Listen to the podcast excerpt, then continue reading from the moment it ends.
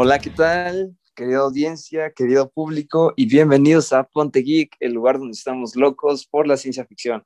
Pues ya, ya regresamos del reino cuántico, ya todo el equipo está aquí y pues preparados con un tema que a muchos les va a encantar. Eh, soy Luis Ávila Gómez y el día de hoy me acompañan mis grandes amigos. Diego, ¿tú cómo estás? Hola, hola Luis, hola crew de Ponte Geek y e invitados, perdón. Y bienvenidos, bienvenidos a esta, este capitulito donde vamos a ver cosas diferentes a las que normalmente vemos. Bueno, escuchamos, ¿no? Así es, Diego, se viene muy interesante. Martín, ¿cómo estás tú? Hola a todos, ¿cómo están? Bienvenidos a este capítulo. Es un placer saludarlos de nuevo a todos, a todo el equipo y a nuestra invitada. Es un placer. Vamos a hablar, sí, de algo diferente, pero que al final de cuentas, pues es, son universos, al final de cuentas, de ciencia ficción, de fantasía. Entonces, pues va a estar bueno esto. Así es, se viene buena la cosa. Hisashi, ¿tú cómo estás el día de hoy? Muy bien, Luis, muchas gracias. Hola a todos, estoy aquí emocionado de ya este capítulo, eh, nuevo capítulo en este lindo miércoles. Y sí, muy emocionado por el tema del día de hoy. Creo que a muchos les va a gustar y espero que los amantes de este tema puedan escucharnos y también lo disfruten como muchos otros. Y muy emocionado porque tenemos una invitada muy especial, sobre todo para mí también, porque es una amiga muy, muy querida por mí. Entonces, pues muy, muy feliz de estar aquí. Así es, Hisashi. Y por último, cerrando con broche de oro, tenemos a nuestra primera invitada del podcast. Hoy tenemos a Mariana Lira. Mariana, ¿cómo estás? Hola, muy bien, muy emocionada, algo nerviosa, pero más emocionada, la verdad. Esa emoción se entiende, estás en Ponte Geek, el lugar en donde estamos locos por la ciencia ficción. Y amigos, si ustedes quieren estar en este podcast, no olviden de mandarnos un mensaje directo en Instagram o en nuestro Facebook. Al final del programa les diremos nuevamente en nuestras redes, pero comenzamos. Y bueno, el tema del día de hoy es el anime. Eh, aquí de hecho tenemos a tres personas que le encantan, Martín, Hisashi y Mariana. Y en el caso de Diego y el mío, pues nunca hemos visto, no lo identificamos, pero no por eso no se va a dejar de hablar de este tema. Dejar de hablar. Eh, la dinámica va a ser la siguiente. Como Diego y yo, pues no, no tenemos idea de este universo, eh, les vamos a hacer preguntas a ellos tres. Las preguntas son libres, pero simplemente será una polémica que Hisashi, Martín y Mariana nos van a dejar con ganas de más. Así que aquí vamos. Yo les pregunto a ustedes, ¿cuál es su anime favorito? Güey, buena pregunta para iniciar este tema. Eh, creo que es, eso es una pregunta muy detonante en un fanático de anime, o, porque hemos, el anime es, es, muy, muy grande, o sea, existen muchos géneros, pero nombraré mis favoritos. Puedo decir que es Full Metal Alchemist, Dragon Ball, obviamente, ese no puede faltar. Y creo que el tercero, ay, sí, lo pondré en un anime que se llama Dororo, la verdad, muy bonito. Esos son mis animes mm, que más me fascinan y la verdad, muy se los recomiendo mucho. Bueno, pues voy a, ahora sí que lo mismo que Hisashi, Dragon Ball. Me, me gusta mucho. Eh, ahora sí que desde, la, desde infancia es. Pero me han empezado a gustar varios otros, como lo es Nanatsu no Taisai, que son los eh, siete pecados capitales. Y bueno, es que contaba algo diferente. Últimamente está un poco más metido en Boku no Hero Academia, pero bueno, no, no, no le he prestado tanta atención, pero esos tres serían los más entretenidos para mí. Sí, esos. Mm, no sé, creo que igual estoy entre Nanatsu no Taisai, me atrapó mucho desde el principio. Eh, y otra que se llama La revista mensual de Nosaki-kun, y se me hace, esta comedia romántica es muy divertido. para mí, oro puro. Ah, ok, veo que, que tenemos diferentes este, intereses, pero algunas están eh, pues en relación, ¿no? Por ejemplo, Dragon Ball y, bueno, la que dijeron de los siete pecados capitales. Este, yo quería preguntarles un poco de cuándo empezaron a ver anime o cuándo ustedes consideran que empezaron, porque entiendo que tal vez no lo sabían, entonces quisiera saber cuándo empezaron, cómo empezaron, con cuál, más o menos, para conocer su historia. Buena pregunta, la verdad. Quitando Dragon Ball, como dice Martín, creo que es por, por infancia, es un anime que todos vimos. Yo diría que yo empecé a ver uno llamado Saber Marionette J por mis hermanos, porque antes existía un canal en, así que en televisión de paga llamado Anim, Animax, si no mal recuerdo. Eh, sacaban muchos animes o los pocos animes que llevaban aquí a Latinoamérica y se doblaban. Entonces a mis hermanos les encantaba y también a mí. Yo creo que ese fue uno de los que más me, me metió a esta cuestión, ¿no? Obviamente yo estaba chiquito, tenía como 7, 6 años, eh, no tenía tanto acceso al Internet. Ya cuando yo tuve acceso a internet, la verdad me la pasaba viendo animes. Yo puedo decir que tuve mi etapa de otaku, eh, la verdad, muy, muy, muy cabrón. Eh, creo que esa etapa me duró casi toda la primaria hasta primer y segundo año de secundaria. Ese fue el anime que más me, me, me hizo meterme en este mundo. Es un, es un mundo, eh, la verdad, es, es un super mundo esto. Y creo que yo empecé a ver anime en la secundaria no recuerdo muy bien en qué año, este, pero sí, igual tampoco me acuerdo del nombre del anime que empecé a ver, pero igual era comedia romántica y recuerdo que era como, no sé, se enfocaba mucho en los duraznos, en los melocotones, y, pero sí, no, no recuerdo muy bien el, el nombre. Y pues sí, creo que todos vemos Dragon Ball, igual yo por mis hermanos este, vi todas las sagas. Este, pues me divertía mucho igual. Y pues yo eh, creo que, o sea, les digo, de toda la niñez, creo que desde los ocho años fue Dragon Ball. Eh, después como que me alejé un poco de lo que es el anime. Y después me topé con Nanatsu no Taisai y fue como de, wow, esto, esto es nuevo, o sea, no es lo clásico. O sea, porque yo, pues, o sea, yo tenía siempre esa sensación de que era Dragon Ball, Dragon Ball y Dragon Ball no me interesaban otros animes. Después me les digo, con Nanatsu no Taisai, Los Siete Pecados Capitales. Y después sacaron Dragon Ball Super, que a mi parecer eh, me emocionó de nuevo por Dragon Ball. Entonces volví a ver todo Dragon Ball, Dragon Ball Z y GT. Aunque ya sabía yo que pues, Super no iba a ser, eh, no iba a ser continuidad de GT, sino que iba a ser este, una historia alterna o la canon, por así decirlo.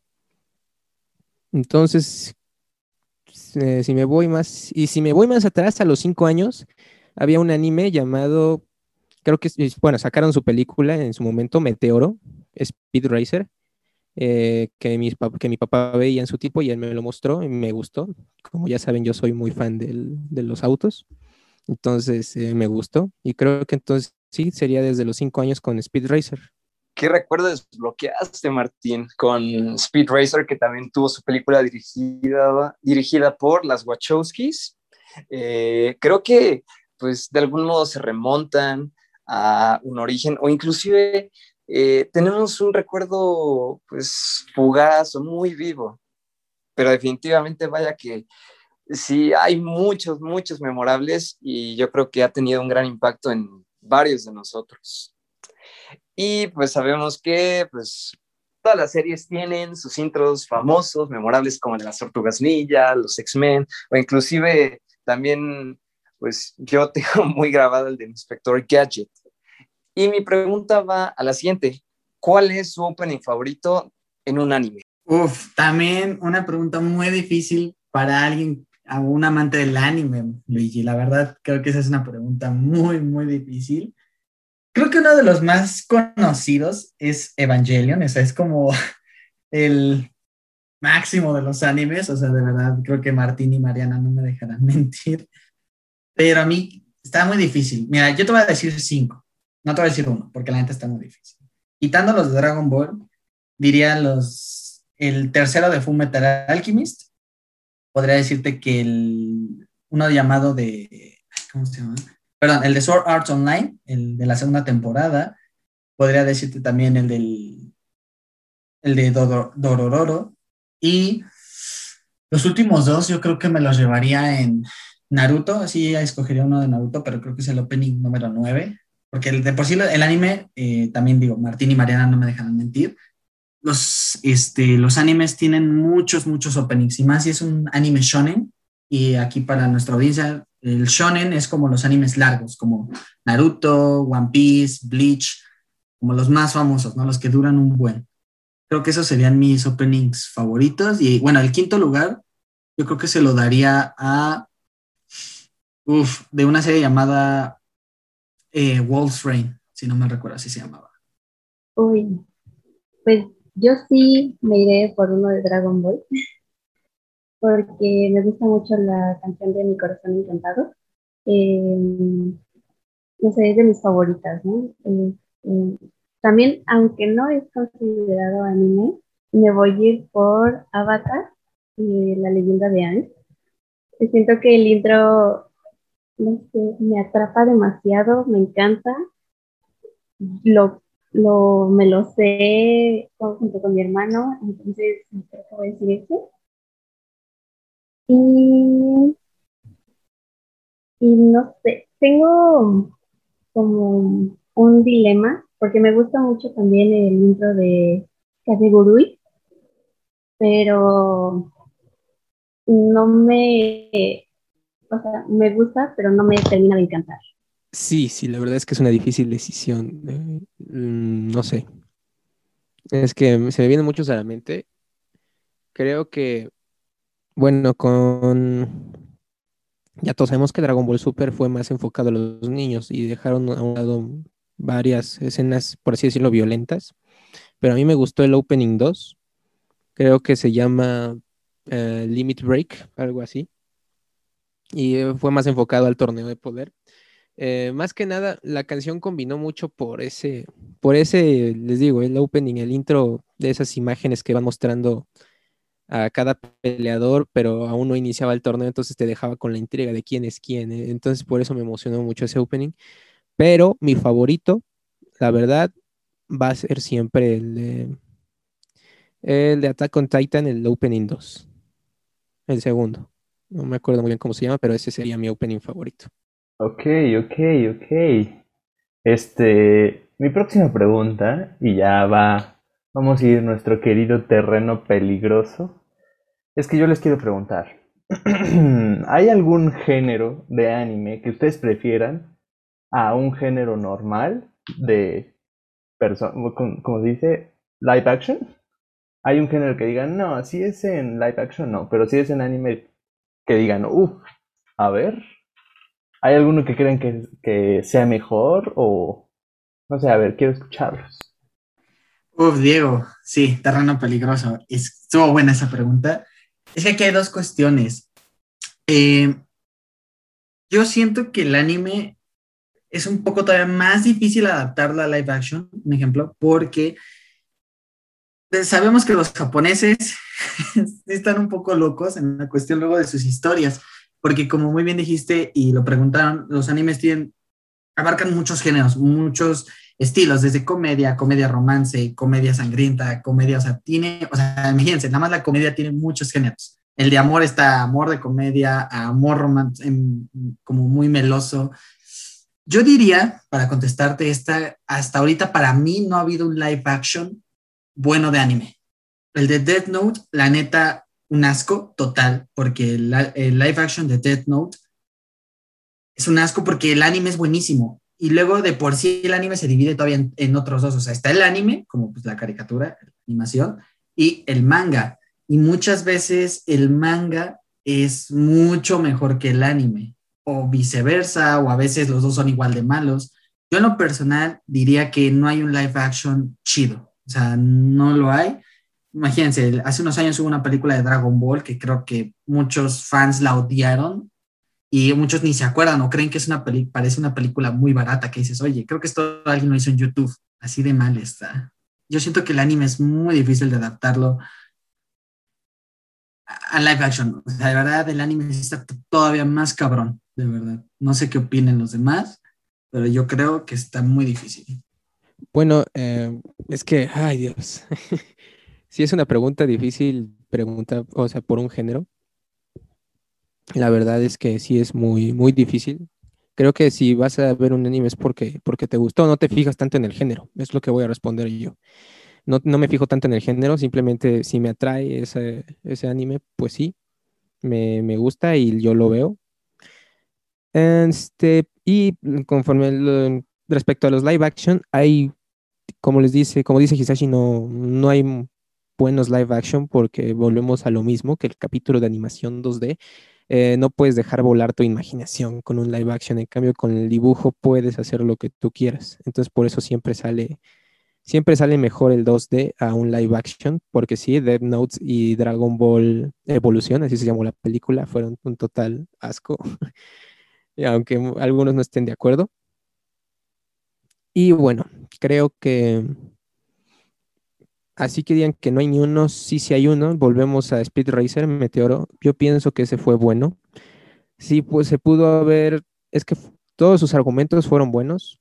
Eh, hubo, a mí, a mi parecer, eh, la volví a ver porque chance y me quito esa, ese, ese niño interior y me puse crítico y la volví a ver y la verdad es que sí es una película buena al final. Lo que trataron de hacer las hermanas Wachowski fue eh, que viviéramos eh, esas escenas de anime típicas en la live action, por eso se veía muy, muy fantasía, muy, muy real. Entonces, al final de cuentas, querían causar ese efecto y lo lograron. Solo que a los más críticos no les gustó. A mi parecer, buena película. No excelente, pero sí buena película, la de Speed Racer. Y creo que estoy de acuerdo con Martín y con Hisashi, eh, adaptar los animes a un live action incluso es difícil por las expresiones de, de los personajes. Siento que eh, es, algo que se disfruta, ver en la animación cada gesto que llegan a hacer o incluso cuando se hacen así como súper chiquitos y todos tiernos y se pierde demasiado en un live action. Y sí, Considero que Meteoro sí es la excepción. Se me hace igual buena película y se disfruta mucho. Creo que te atrapa desde, desde los efectos y los miles de colores que ocupan. Sí, aquí, bueno, aquí no había tomado algo en cuenta, como dice Martín, eh, la cuestión de Meteoro, ¿no? Perdón, se me había olvidado. Eh, suponiendo, yo quiero poner otro ejemplo que es malo, o sea, la verdad, perdonen, eh, es el de Astro Boy. Astro Boy es el considerado el primer anime de la historia, o sea, uno de los más viejos, o sea, hasta mi mamá me dice que ella lo veía, o sea, y ella no sabía que era el anime, solo decía, era una caricatura japonesa. Yo quiero aquí comentarle a Diego y a, perdón, a Luis y a Diego que, como dice Mariana, o sea, en un anime hay muchas expresiones, muchas cosas que los japoneses, y también tenemos que ver un poquito la cuestión de la cultura. Eh, los japoneses son personas que desde antaño pues nunca han demostrado sus sentimientos. Tantito, voy a dar un dato histórico, por eso las máscaras de los samuráis, las que usaban en forma de demonio, eh, los samuráis traían esa, esa cuestión de vida de nunca mostrar sus sentimientos. Entonces eso se adaptó a la vida de todos los días de los japoneses. El anime es una forma de como de ser lo que ellos no pueden ser en su día a día. Entonces, por eso concuerdo en lo que dice Mariana de que, un ejemplo, adaptar eh, el autor a veces, muchas veces se, describe o se presenta en su anime. No sé, un ejemplo, el creador de Dragon Ball, a lo mejor él no puede ser todos los días un tonto comelón o no sé, un ejemplo, ¿no? Como es Goku, pero él se logra, pues ahora sí que eh, identificar con él o muchas de las acciones que hace Goku es lo que a él le gustaría. Eso es algo que a veces, los, por eso el anime es un poco diferente a lo que es la caricatura americana. Por eso también el anime ha logrado como que distinguirse a lo largo del tiempo de la caricatura mexicana. Y ya nada más por último, yo creo que también por eso el anime eh, no hay buenos live action, porque va a sonar un poco feo, pero a veces siento que los americanos no entienden bien el anime, como a veces los japoneses no entienden bien un ejemplo. Han adaptado cosas de Marvel al anime y la neta están muy fumadas, o sea, nada que ver. Ahora que mencionaron todos estos ejemplos, recordé que igual Astro Boy tuvo su película animada hace unos años, exactamente no recuerdo. Y eh, si no me recuerdo, creo que Wolverine y Doctor Strange tuvieron su propio anime y sí fue como que un cambio radical, porque, o sea, para ahora sí que a nosotros que nos gusta Marvel y, o por ejemplo a mí, a lo mejor para Martín y Hisashi no lo es tanto, pero para Diego, para mí y para Mariana, o bueno, para Mariana también lo fue, o sea, como que no fue así tan extraño, o sea, como que, ah, o sea, sí lo, ellos tres sí lo pudieron relacionar, pero para para mí sí es como de, wow, o sea, ¿qué pasó aquí? Es como un cambio radical. Y pues ahorita hablando un poquito más de personajes, mencionaban a Goku, Astro Boy, Naruto. Hay varios y muy memorables que hasta han tenido sus memes como, chicos, lo he conseguido. y yo les quiero preguntar, ¿con qué personajes se sienten más identificados ustedes? Bueno, eh, está, yo tengo también varios, pero creo que hay dos, voy a decirlo así, dos, bueno, perdón, tres con los que me siento muy, eh, muy, muy, muy identificado.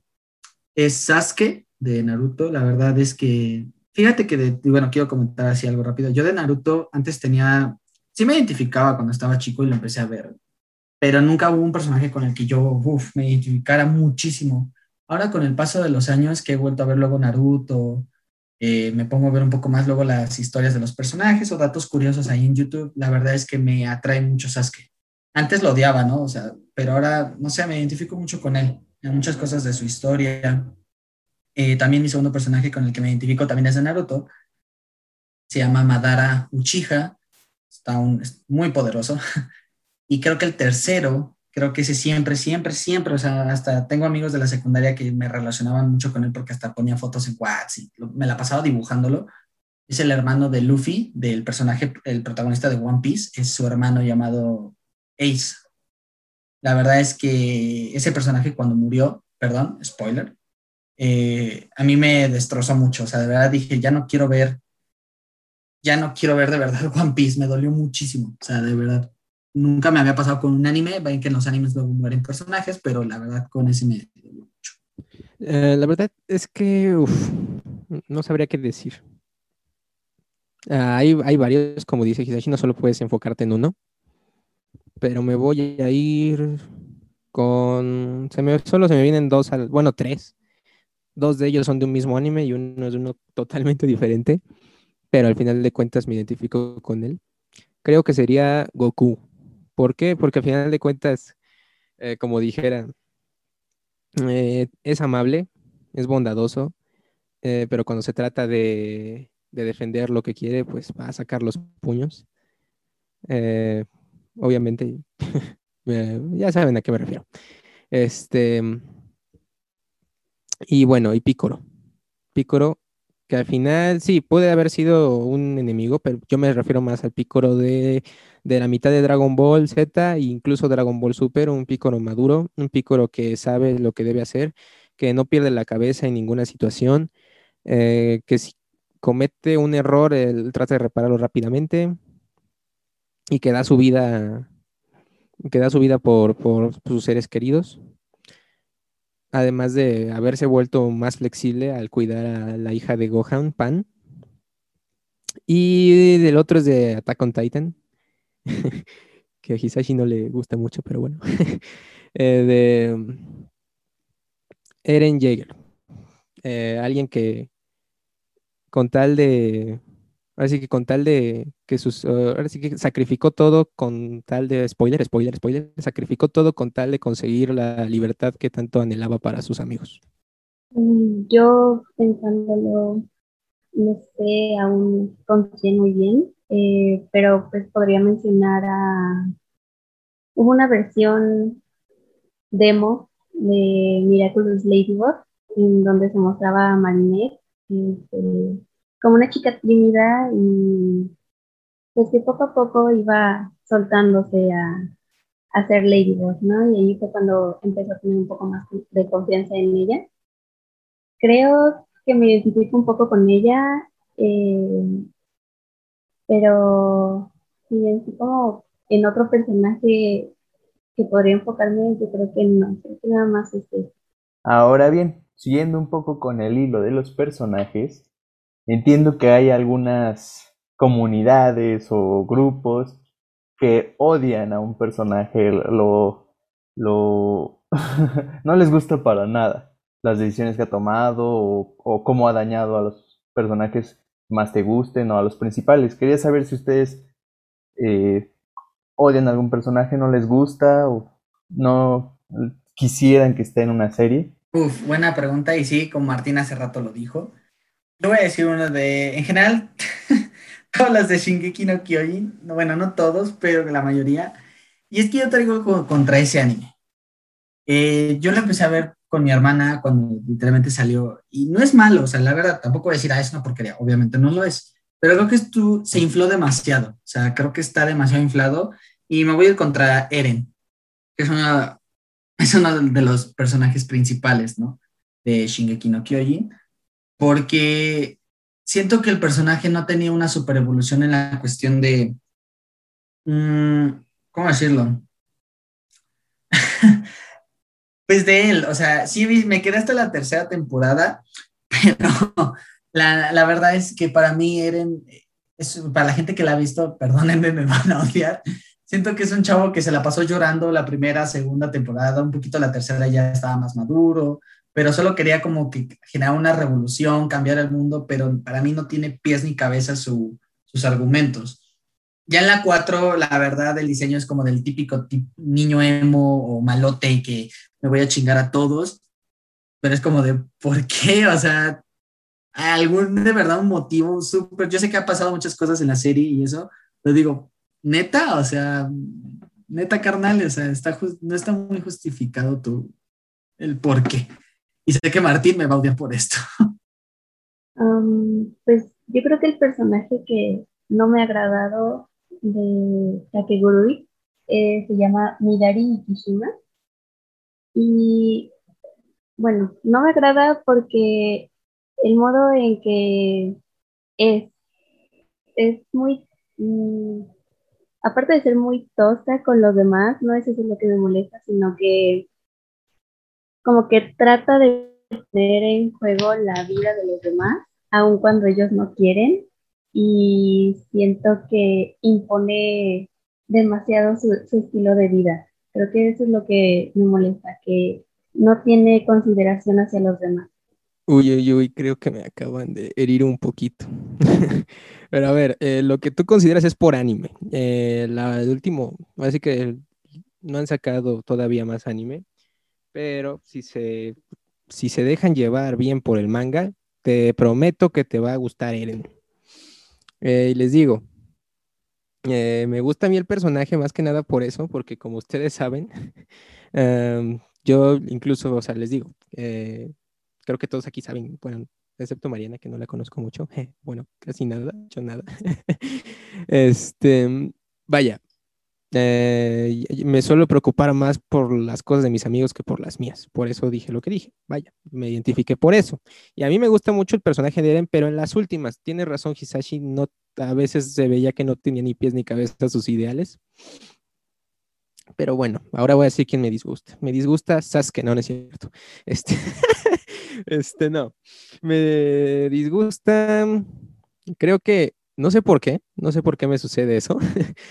Eh, pero el maestro Roshi de Dragon Ball puede ser buen maestro, me encanta ese lado, pero ese lado pervertido yo, lo veo un poco innecesario, al igual que el de Mineta de Boku no Hero Academia.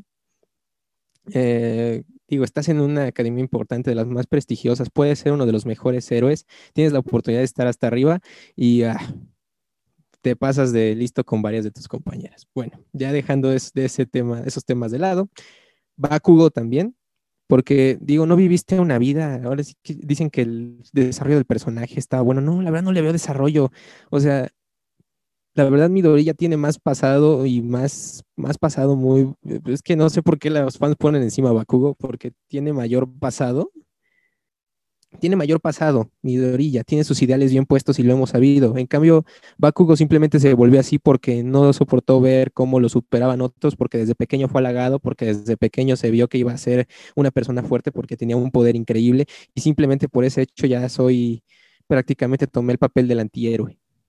Entonces, por eso, esos tres serían. Bueno, yo tengo una pregunta para Martín y para Hisashi tomando en cuenta todas las técnicas, los poderes, o sea, todo, eh, ¿quién creen que ganaría entre Goku y Naruto? Maldita sea, es una buena pregunta. Es que tengo dos respuestas y todos van hacia el mismo personaje. Goku, pues por nostalgia, porque está cabrón. Además es Goku y es sexy. Y la segunda es este, porque a pesar de que Naruto también es muy fuerte y se volvió muy, muy, muy fuerte, este, como dice Martín, Troya arde, pero siento que Naruto algo tiene que le falta, o sea, Goku la verdad nos la han pintado que él ya al final es un dios, o sea, Naruto sí le daría pelea, pero siento que al final ganaría Goku, o sea, tiene todavía más técnica. Siento que mm, Goku se ha preparado todavía más dentro de su serie, de su, de su historia. Ha tenido más entrenamiento. No sé qué opina Martín, vamos a ver. Es que sí opino lo mismo. La verdad, aquí no va a haber mucha pelea, la verdad. Pienso que Naruto sí se ha visto poderoso, creció de ser el más débil a ser el más fuerte.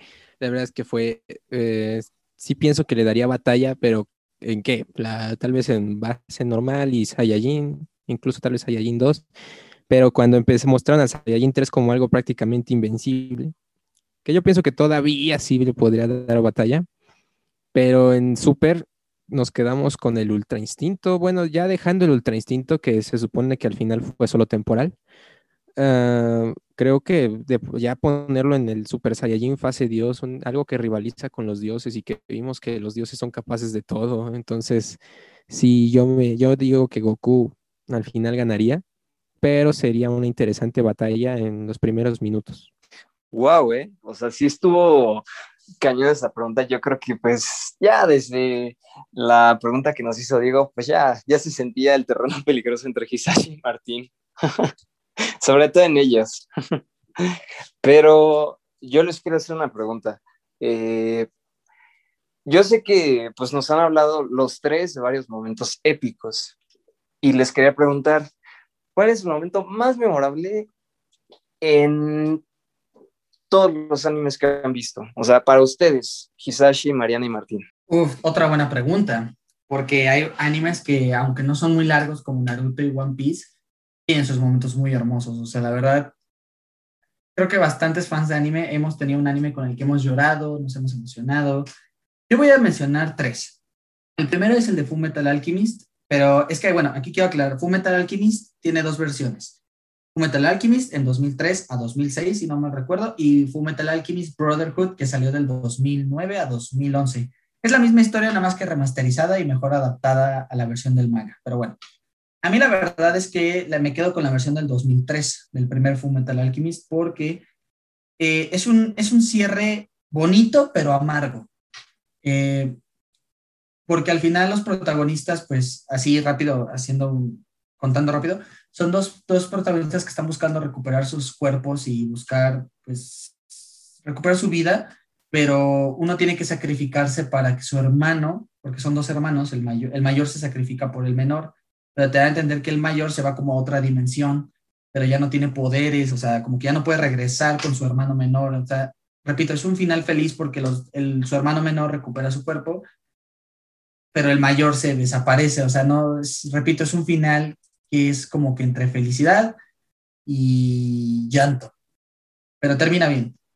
Eh, el segundo diría que la verdad, como lo publicamos en nuestra página de, de, Instagram, el de Gohan, cuando se transforma en Super Saiyajin 2, creo que ese es de mis momentos que más me emocionan, o sea, creo que lo puedo ver y ver y ver y no me canso.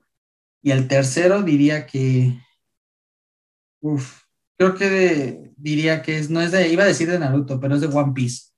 Es cuando matan a uno de mis personajes favoritos, el hermano de Luffy, eh, o Luffy, no sé cómo lo quieran decir, a su hermano Ace, porque la verdad yo no creí que fuera a morir en ese capítulo, yo creí que lo iban a salvar a su hermano, pero al final se sacrifica, pero la verdad uno piensa a veces en el anime, ah, lo van a revivir o algo va a pasar. No, cuando ya cae muerto y se acaba ya el episodio y vi el siguiente que de verdad no revivía ni nada, dije, wow, esto va en serio. Creo que mi momento favorito de un anime se llama el anime Anohana. Es, este, el final, cuando Menma logra comunicarse con todos sus amigos de la infancia. Me hizo llorar y creo que es de los mejores finales bonitos, a pesar de que es triste, bonito que he visto. También otro momento que me gustó mucho es de Kakegurui eh, es cuando la secretaria de la presidenta eh, juega contra Yumeko y ella pierde y se tiene que lanzar de un edificio de, pero eran siete, ocho pisos más o menos. Pero al momento de lanzarse, la presidenta se lanza tras ella y ahí es cuando logran tener una conexión mayor. Eh, voy a responder lo mismo, no, no hay un momento. Ahora sí que sí hay, un, sí hay momentos, pero no se puede decidir solo por uno, entonces voy a nombrar varios. Creo que el clásico de cualquiera que eh, fanático, mm, tal vez no solo, tal vez de Dragon Ball y en sí del anime sería uno de los más icónicos. La primera vez que Goku se transformó en Super Saiyajin, que todos decían que es eso, e incluso dice, ¿será ese el Super Saiyajin? capítulos después por fin lo confirman, sí era el Super Saiyajin. En segunda, cuando ya Dragon Ball, eh, cuando por fin alcanza el Ultra Instinto completo en Dragon Ball Super, ya casi al final del torneo del poder, con ese pelo blanco y que muchos en su tiempo le llamaron el Super Saiyajin White y es como de ya basta con esos nombres. Pero bueno, eh, ver a ese Jiren que todo el tiempo estuvo predominando, incluso con el Ultra Instinto incompleto, donde no sabíamos qué iba a pasar y de repente verlo vulnerable totalmente fue como, wow, esto sí ya es otro nivel. Y para finalizar con Dragon Ball, vaya, eh, sería la despedida de Goku en GT. Sé que no es canon, pero cuando, o sea, tú no sabías, uno, uno como fan no sabía que iba a haber Dragon Ball Super. Entonces ver, como decía, la historia de Dragon Ball ha llegado a su fin y Goku por fin se va, pero no es un, no es un adiós cualquiera de que me voy al otro mundo, sino es, se va ahora sí para siempre, no va a ir al otro mundo, no está muerto en sí y, adiós. Eh, es como de wow. Eso fue así como, ¿qué va a pasar ahora? Pero ya no tienes la certidumbre te, pega un poco, pero a la vez te quedas con un buen sabor de boca por ese gran final. Y ya saliendo de Dragon Ball, creo que sería, bueno, la verdad es que eh, no lo he mencionado en todo, pero Hunter x Hunter, creo que así se dice, no sé, no sé, la verdad lo empecé a ver hace un año, cuando, eh, no sé si sea spoiler, ya fue hace mucho esto, pero bueno, spoiler aún así para quienes no lo hayan visto, eh, Gon mata a Pitou, sí me quedé como de, ay, este, ¿qué pasó con el chico que solía conocer? Incluso Kilua, su compañero, se quedó, se quedó asustado en ese momento. Yo sí dije, wow, es una de las escenas que más me ha impresionado. Wow, veo que hay varias, varias escenas en las que hubo varios impactos. Pero quiero saber un poco sobre las generaciones siguientes. ¿Ustedes creen que siguen impactando, o bueno, que el anime sigue impactando en las generaciones de los niños de ahora? Porque hablábamos antes sobre que ya no están viendo películas, sobre que se están concentrando en otras cosas como la tecnología. Entonces, ¿ustedes piensan que el anime sigue influyendo en la vida de los pequeños? ¿Alguien quiere pensar en los niños? Uf, Diego, esos niños me preocupan demasiado, ¿eh? O sea, la verdad, estoy consternado. Ah, ya, fuera de coto. Eh, buena pregunta, vuelvo a decirlo. Creo que Diego ahorita. Diego quiere ver el mundo arder, así lo digo. Eh, mira, yo creo que sí está o impactando en las nuevas generaciones, pero aquí yo quiero dejar algo muy claro. Yo he visto anime desde el 2006 y ahorita sí he llegado a ver algunos animes ya no los termino de ver porque ya no me da tiempo, o hay unos que ya no me atrapan, te voy a ser sincero, ya no, ya no me logran atrapar tanto, pero creo que hasta el anime ha decaído, la verdad ha decaído mucho, eh, repito, no todos son malos, la verdad sí, como dicen, si le buscas encuentras unos muy buenos, quiero mencionar uno muy bueno llamado Tokyo Ghoul, que es como gore, que es de sangre y todo eso, pero está muy bueno, o sea, tiene muy buena historia. Pero siento que ahorita el, el anime pues obviamente para los japoneses es muy barato hacerlo. Pero pueden eh, producir 20 animes, pero esos 20 solo dos son buenos. Lo demás es pura, perdonen, aquí con todo respeto, es pura pornografía en mi, en mi pensar de los animes. Creo que también está pasando lo mismo que con la animación americana, o sea, que están tratando los japoneses de dar producto bueno, bonito y barato. Ya no le siento tanta alma al anime, porque el anime también era una forma de expresar muchas cosas que los americanos no hacían. En realidad el anime también ha sido una forma para hacerle competencia a la animación a los americanos, pero con más sentimiento. Uno de estos ejemplos es el señor que hace todas estas películas, se me olvidó ahorita su nombre, El viaje de Chihiro, Totoro, El Castillo Vagabundo. Creo que mucha gente las ha visto, pero son gente que no ama el anime, pero esas películas demuestran que la animación japonesa, si quisiera, se puede llevar de calle a la animación americana y ha logrado atrapar todavía más niños o nuevas generaciones. Pero, bueno, respondiendo a tu pregunta, perdón, yo creo que sí está costando mucho. Está costando mucho el anime también ya atrapar nuevas generaciones o son generaciones muy dañadas.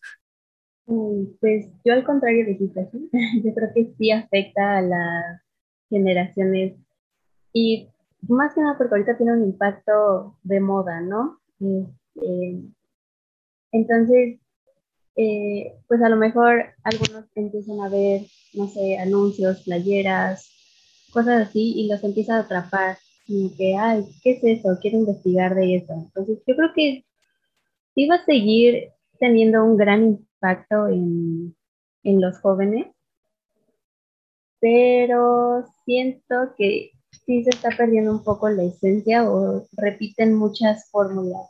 Eh, no sé, ahorita, por ejemplo, he visto varios eh, de cambios de mundo, ¿no? De que los humanos se teletransportan o, cambian de mundo hacia, no sé, un mundo de, de pura magia, de videojuegos. Entonces siento que eso en esos momentos ha estado mucho de moda y ahí es muy repetitivo para mí. Eh, la verdad es que, bueno, sí es una pregunta difícil, así que te, meternos en terreno peligroso ya es nuestra pasión. Eh, y bueno, como dato a lo que dijo Hisashi de Viaje de Chihiro y Totoro, eh, sería, creo que Hayao Miyazaki se llama el director. pero bueno, yo continúo con, con lo que digo.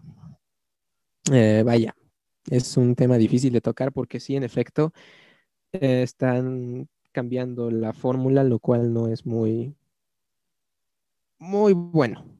Eh, vaya, eh, eran diferentes cosas y lo hemos visto cómo pasó, vaya, de Dragon Ball, estoy muy insistente con eso, pero pasó de ser un Goku que sí era torpe, era su esencia, medio torpe en las situaciones normales, pero cuando se trataba de pelea o de algo serio, wow, mm, te impresionaba su manera de ser y pasó a ser uh, un niño, prácticamente un niño tonto todo el tiempo, o sea, vaya, te pasaba a caer mal.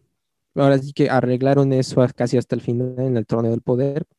Y lo mismo está pasando, como dice Mariana, están repitiendo muchas fórmulas, por eso han surgido varias burlas de que hasta parece Natsu, eh, que Midoriya parece el Naruto verde, hacen todas esas bromas y es que eh, sí, sí da como de, pues sí, ya había visto esto antes, pero está bien. Y como dicen, eh, yo creo que, vaya, con Boku no Hero Academia han estado haciendo, han estado haciendo eso, tratar de meter tipo Marvel. Entonces creo que les ha estado saliendo bien un poco. Eh, ha habido personajes que con los que la gente se ha encariñado mucho, entonces yo pienso que lo están logrando de una manera pero vaya, también hay que pensar mucho en que Japón está muy insistente con que ya no se debe mostrar sangre, lo cual me parece bien, pero si va, o sea, vaya, si vas a mostrar sangre que no sea tipo eh, violento, si vas a hacer un anime para, niños, entonces como lo que más deja en Japón es va dirigido a niños, como lo es Dragon Ball o como lo es eh, Boku no Hero, eh, incluso Nanatsu no Taisai hubo un tiempo que sustituyeron la sangre. Eh, trata de que, no sé, trata de hacer otro tipo de heridas.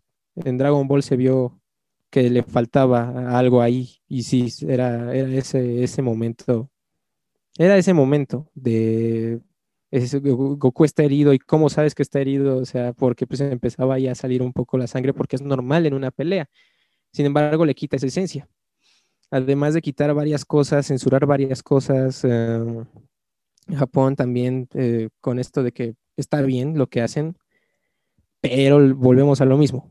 Eh, las empresas están mucho insistiendo con que a los niños, a los niños, eh, que Dragon Ball ya no sea para, que Dragon Ball sea para los niños, entonces quitaron la sangre y Goku lo idiotizaron. Que este anime sea para niños, entonces, y dicen es que pues, va para los jóvenes más que nada, pero no, las empresas quieren a fuerzas ir dirigido a los niños. Por eso muchas veces se salen del manga y no vemos lo mismo que el manga para que sea dirigido a niños el anime. Aún así, pienso que puede tocar aún así a nuevas generaciones. Todavía tiene oportunidad el anime de hacerlo. Eh, pero tienen que ponerse las pilas porque, como dice Hisashi, de cada 10 animes que sacan, solo dos logran destacar. Los demás terminan siendo olvidados prácticamente de un proyecto de cinco temporadas, terminan simplemente sacando una y adiós todo porque no resultó. Entonces tiene que volver a hacer el anime de antes, para mi opinión. Sí, justamente, eh, miren, bueno, concuerdo con lo que dice Mariana, dijo un punto muy padre, que es la cuestión de moda. Sí, y yo quiero dar un ejemplo. Hace unos años, mucha gente no conocía Naruto o creían que eso era de ñoños o etcétera. Yo fui de las primeras personas que vio Naruto y luego me molestaban, pues porque veía Naruto. Ahora resulta que, como dice Mariana, las playeras, que los tenis, o sea, ropa que hace años no hubiera encontrado aquí en México de Naruto, ahora hay un buen, o sea, yo te lo puedo decir gracias a una marca, a una, perdón, a una marca de playeras llamada, llamada Máscara de Látex, que bueno, gracias a que mucha gente que mucho tiempo dijo, oye, yo quiero este tipo de ropa o playeras de estos personajes, tengo como varias de Naruto. Pero lo que voy con esto que dice Mariana es que ahorita el anime es mucho por moda. Como muchas cosas, digo, no está mal, al final es, es otra forma de entretenimiento, ¿no? Es un entretenimiento, siento yo, como dice, ya ahora quiero tomar lo que dice Martín, que están tratando de llevarlo más para los niños. En Japón siempre piensan mucho en los niños, demasiado, pero la cuestión es que ya se están enfocando con lo que dice Mariana de, de, la moda, ¿no? De, ay, porque me va a dar mucho dinero, hazlo así. Quiero dar el ejemplo de Dragon Ball Super. Yo soy muy fan de Dragon Ball, pero a mí la verdad Super está buena la idea, el concepto del torneo del poder, todo eso, pero la verdad algo que a mí no me gustó nada, quitando la animación, es este el concepto de personajes. Y creo que aquí no sé si Martín estará muy de acuerdo conmigo, ¿no? Eh, es que los dioses de la destrucción fueron una basura. O sea, yo vi muchos fanarts de chavos en internet cuando se anunció a los 12 dioses de la destrucción, unos fanarts increíbles y dices, y Toy Animation, la encargada de llevar a cabo Dragon Ball, me entrega esas porquerías, digo, qué asco. O sea, y digo, y es que aquí quiero aclarar algo. Muchos fans de Dragon Ball no lo saben, pero Akira Toriyama ya no tiene al 100% el control de sus personajes. En realidad, Akira Toriyama le han dado control de sus personajes en la parte de videojuegos, no tanto este no tanto en la cuestión del anime. Y estoy de acuerdo con Martín, que sí, o sea, si se, quiere llevar a nuevas este, generaciones, pero pues es que volvemos a lo mismo que hablábamos en la cuestión de la animación. Eh, quieren adaptar todo para los niños, de, pues sin sangre, digo, está bien, porque pues tampoco es bueno que los niños estén viendo eso, pero seamos sinceros, ¿cuántos de nosotros no crecimos viendo a Piccolo arrancándose el brazo y no es como que, ay, yo ahorita quiero arrancarme el brazo, ¿no? No manches. Este, mm, eso, ¿no? O sea, yo creo que el anime, para mí sí fue una cuestión que sí me enojó mucho más que la animación, de que está perdiendo mucho su esencia. Y sí, el señor que hace las películas de Totoro y todo eso es él, eh, el que dijo Martín, y pues es el estudio Ghibli, pero hasta él ha declarado que él odia el anime, pero el anime actual. Entonces, pues creo que con eso se abrió un súper debate, creo que ahorita ya con esto, pero yo sí creo que el anime está perdiendo, sí ya va a llegar a nuevas generaciones, siempre hay mercado ahí para todo, pero la neta, están perdiendo mucho su esencia y creo que eso era lo que los diferenciaba de las cosas americanas sí vamos a tener que, se, se alargó un poco esta pregunta, pero sí quisiera decir que sí, el anime efectivamente es una moda. O sea, la verdad es que sí, no molesta. Es, de hecho, es bueno ahora que, que nuestros gustos em, ahora sean parte de todos. Pero la mayoría de la gente que ahora ve anime solo la ve por, por, este, por moda, la verdad. Y este, bueno, pero gracias a Dios es una moda que llegó para quedarse. Yo pienso que es una moda que llegó para quedarse porque la gente le, le, gustó este mundo, lo único que necesitaba era darle una oportunidad a este mundo y yo pienso que sí se va, va a hacer una moda que se queda, la verdad. De que puede llegar otra que le pueda quitar atención al anime, sí, pero pienso que para eso falta mucho. Y bueno, eh, lo que decías de los dioses de la destrucción, en efecto, eh, me entregaron un tigre, me entregaron un, tigre de sable, un dientes de sable, me entregaban creo que otro par de gemelos como Bills y Champa, eh, y de repente ves y hay un payaso, y así como, Ay, bueno. Eh, bueno, no sé de dónde sacaron esto y después eh, empezaron a hacer memes de que esto era una referencia a Suicide Squad, de que el payaso era Joker y que pues la Ángel que lo acompañaba era Margarita. Eh, se parecía mucho a Harley Quinn, de hecho tenía su peinado, su aspecto. Entonces, este, al parecer sí fue por eso, al parecer, no está confirmado, pero que te hayan entregado un payaso después de que, como dicen los fanarts, hasta un tigre dientes de sable hayan sacado, es como de, wow, ¿qué pasó aquí? Qué, qué asco. Y no solo los dioses de la destrucción, varios peleadores, eh, te esperabas más de ellos. Y hubo unos diseños increíbles, pero otros que no tanto. Y sí, creo que en mi opinión se atontó un poco Akira Toriyama cuando le quitaron el control de sus personajes. Ok, mi siguiente pregunta es, ¿qué personaje secundario sientes que merecía más protagonismo? Uf, ¿qué personaje secundario merecía más protagonismo? Ay, Dios.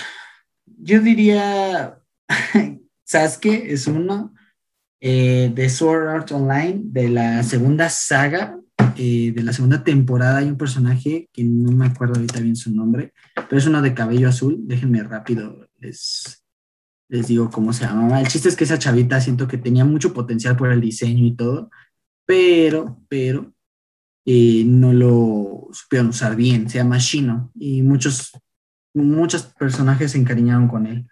Pero pues creo que esa sería mi respuesta ante la pregunta de Mariana.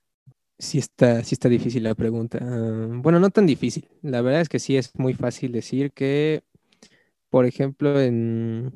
Es que no sé, por vamos de nuevo. Dragon Ball. Se le trató de dar protagonismo a Gohan y no funcionó. Muchas veces no funciona eso de darle más protagonismo a alguien. Pero, por ejemplo, en Boku no Hero Academia, en la tercera, cuarta temporada, no me acuerdo cuál era, cuarta creo, se le dio un poco más de protagonismo a Kirishima y bien que les gustó a todos, les encantó. A mí me gustó ese pequeño protagonismo que le dieron a Kirishima, wow.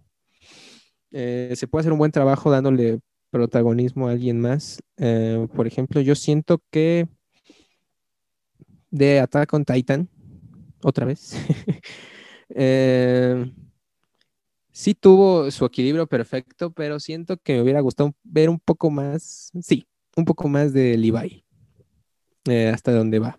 Eh, es que sí es un gran personaje, la verdad, pero vaya, siento que me hubiera gustado que incluso él fuera el protagonista. Eh, me estoy yendo ya a terreno peligroso, pero me hubiera gustado que incluso él fuera el protagonista. Ok, ok, veo algunos sentimientos encontrados, pero se nos está acabando el tiempo, así que hoy yo voy a hacer mi última pregunta.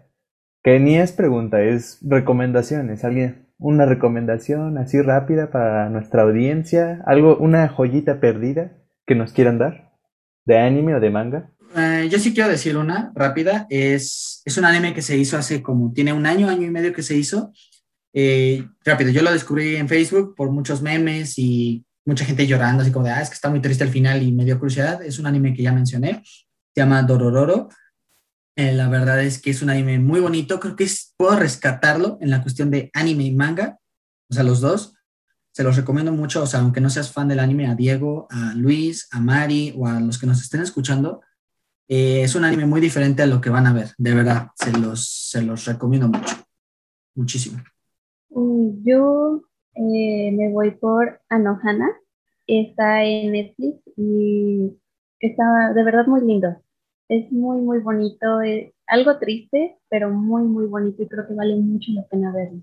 A ver, eh, recomendaciones, siento que falta, la verdad, falta mucha gente que vea Nanatsu no Taisai, siempre voy a recomendar esa, es un concepto totalmente diferente.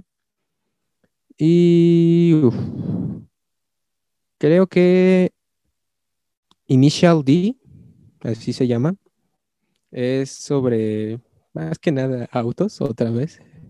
Me gustó a mí. Y de ahí incluso hay canciones, hay un soundtrack que, usan mucho en memes cuando alguien conduce muy rápido o va muy a prisa.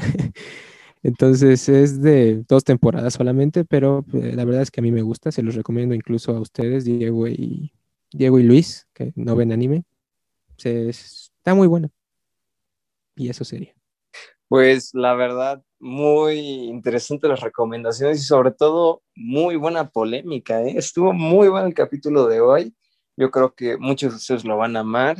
Eh, y pues desgraciadamente llegamos al final del programa. Como siempre, les agradecemos por todo el apoyo. No olviden seguirnos en Instagram, arroba ponte-geek. En Facebook nos buscan como Ponte Geek o arroba ponte.geek04. Y así como Mariana, si tú que eres geek quieres estar en el programa, hablar de algo que te encanta, solo mándanos mensaje a través de nuestro Facebook e Instagram y con gusto te aceptaremos aquí. A nombre de Mariana, Hisashi, Martín, Diego y su servidor Luis Eduardo, les agradecemos y les deseamos un bonito miércoles y excelente semana. Muchas gracias a todos por escucharnos, de verdad, y gracias a mi amiga Mari por estar aquí. Eh, espero que te hayas divertido, Mari, como todos nosotros, Martín, Luis, Diego, y a todos los que nos escuchan, muy bonito miércoles y resto de semana. Adiós, adiós a todos. Buena semana, gracias a, a nuestra querida audiencia, a ustedes, querido Ponte Geek, y a Mariana. Muchas gracias por escucharnos, como siempre, muy agradecidos. Eh, tengan un buen miércoles. Y muchas gracias también a Mari por estar aquí. Y bueno, nos veremos ya las próximas semanas con nuevos temas y posiblemente nuevos invitados. Gracias por escuchar. También gracias a ustedes por invitarme, por aceptarme y por este gran rato de diversión. Eh, de verdad disfruté mucho estar aquí. Ponte Geek.